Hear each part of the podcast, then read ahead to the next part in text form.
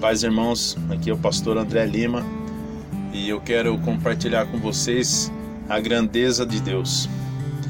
Certa vez o pai ensinava para um filho das coisas de Deus e o menino perguntou para o pai: Pai, qual é o tamanho de Deus? E o pai, olhando para um avião, falou assim: Filho, Deus é do tamanho daquele avião. Aí o menino olhou e falou assim: Puxa, pai, mas Deus é tão pequeno. Aí o pai falou assim: É porque ele está distante, por isso parece pequeno. No dia seguinte, o pai levou esse menino no aeroporto e colocou ele do lado do avião. E o menino olhando para aquele avião grande, falou assim: Puxa, pai, Deus é tão grande.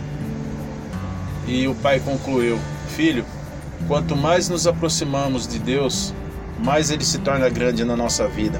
No Salmo 121, diz assim: Elevo meus olhos para os montes.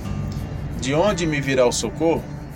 O meu socorro vem do Senhor, que fez os céus e a terra. O salmista, aqui nesse salmo, ele mostra o tamanho de Deus. Um Deus que simplesmente fez os céus e a terra. Um Deus que fez tudo. E ele mostra uma pessoa que está em desespero, que está pedindo socorro porque os problemas são tão grandes diante dele. A gente não sabe se é doença, se é dívida, se é problema de família. Nós não sabemos o que é. Mas ele pede socorro porque ele olha para esse monte de problema e é uma coisa intransponível.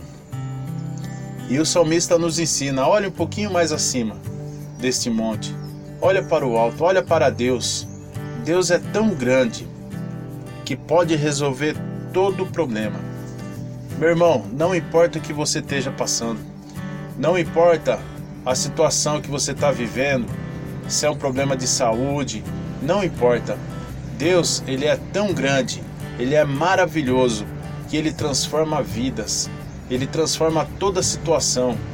Se você buscar a Deus, se você tiver intimidade com Deus, Deus fará obras gigantescas na tua, na tua vida. Por isso, meu irmão, busca a Deus. Não pare. Clame a Ele. Peça ajuda.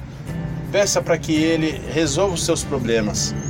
E você vai dar glória a Deus por tudo aquilo que Ele vai fazer na tua vida.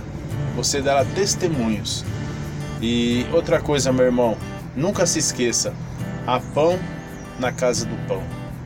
Deus abençoe.